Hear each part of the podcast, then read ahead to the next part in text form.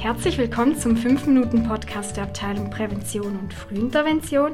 Mein Name ist Tassia Hadrer und neben mir sitzt heute Serena Gut, Leiterin der Fachstelle Extremismus und Gewaltprävention.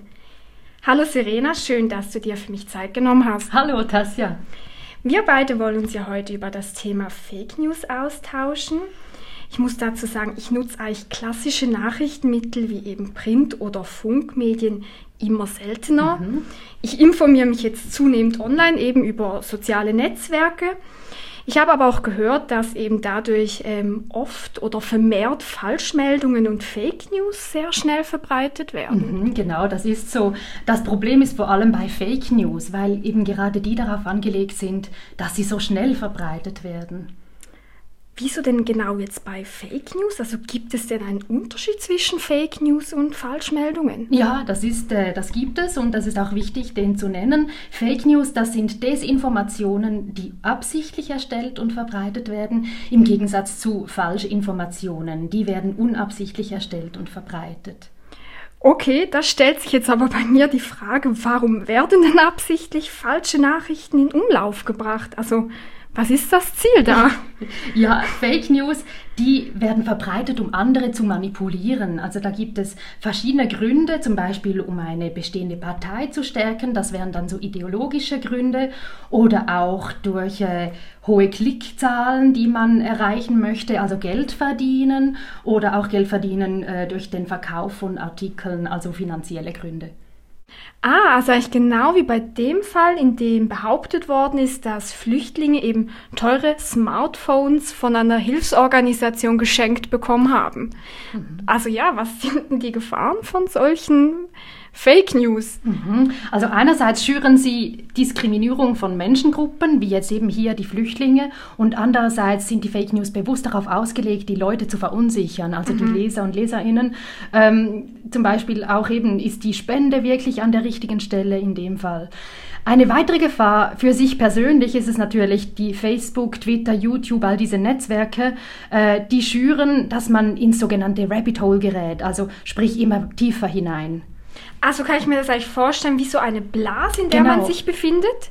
Weil ich kenne das von mir selber, wenn man auf Instagram ist und Fitness-Influencern folgt, dann hält man nur noch Content zu diesem Themengebiet. Genau. Und wird dann eigentlich von der Community bestätigt und gestärkt. Genau. Und Fitness ist natürlich nicht das Problem, aber bei Fake News kann es sein, dass man sich abwendet vom bisherigen Umfeld und der Familie und den Anschluss in Gruppen von Gleichgesinnten dann nur noch sucht und auch immun ist gegen Gegenargumente und Fakten und auch keinen Dialog mehr erlaubt. Also das geht dann Richtung Verschwörungsglauben. Ja. Äh, der Realitätsbezug geht dann verloren und man hat dann auch kein Vertrauen mehr in seriösen Journalismus und auch kein Vertrauen gegenüber dem Staat.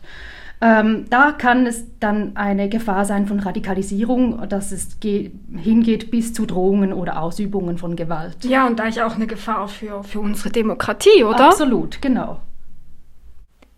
Nun haben wir viel über die Gefahren von Fake News gesprochen und ich frage mich jetzt an dieser Stelle, wie kann ich mich denn vor Fake News schützen? Hast du da konkrete Tipps für mich? Ja, also wichtig ist, dass man selber Fake News erkennen kann. Und da gibt es die Tipps, äh, dass man die Autorenschaft nachschaut, also welche Absichten verfolgen sie, haben sie vielleicht sogar radikale politische Ausrichtungen. Äh, dann auch das Layout, der, den Titel, sollte man beachten. Da gibt es oftmals viele Ausrufezeichen, sehr reißerisch. Mhm. Und wichtig ist auch, äh, gibt es überhaupt die Leute oder die Organisationen, die auch zitiert werden? Ähm, und auch berichten andere Medien äh, ebenfalls darüber. Das sollte man auch nachschauen. Ja, das hört sich eigentlich sehr einfach an. Nun gestaltet es sich ja nicht immer so einfach, wenn das persönliche Umfeld mhm. ähm, in dieser Bubble sich befindet. Mhm, genau. Und da frage ich mich jetzt auch wieder, was kann ich machen, wenn eben Freunde oder Familienangehörige nicht aus Versehen, sondern eben wirklich bewusst Fake News verbreiten, weil sie halt daran glauben.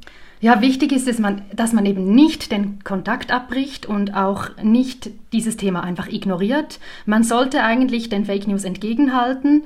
Also gerade wenn es sich um Familienangehörige handelt oder auch enge Freunde, man sollte das Thema ansprechen, weil eben das direkte Umfeld häufig noch am ehesten die Chance hat, die Betroffenen auch zu erreichen. Ja. Und wie kann ich denn nun jetzt eigentlich Fake News am besten entgegenhalten? Ähm, zum Beispiel sollte man weniger in Gruppenchats antworten, sondern eher in Privatnachrichten. Oder man sollte auch Gegenfragen stellen, wie zum Beispiel, woher hast du das? Wieso glaubst du gerade dem? Mhm. Und dass einfach auch Widersprüche in der Behauptung sichtbar werden. Wichtig ist da, dass man nicht herablassend ist, nicht belehrend, nicht abwertend. Vielleicht eben auch nicht zu konfrontativ, ja, oder? genau. Ja, wir kommen eigentlich auch schon zu meiner letzten Frage, also mhm. also zum Schluss. Ja, was bietet die Fachstelle Extremismus und Gewaltprävention zum Thema Fake News an?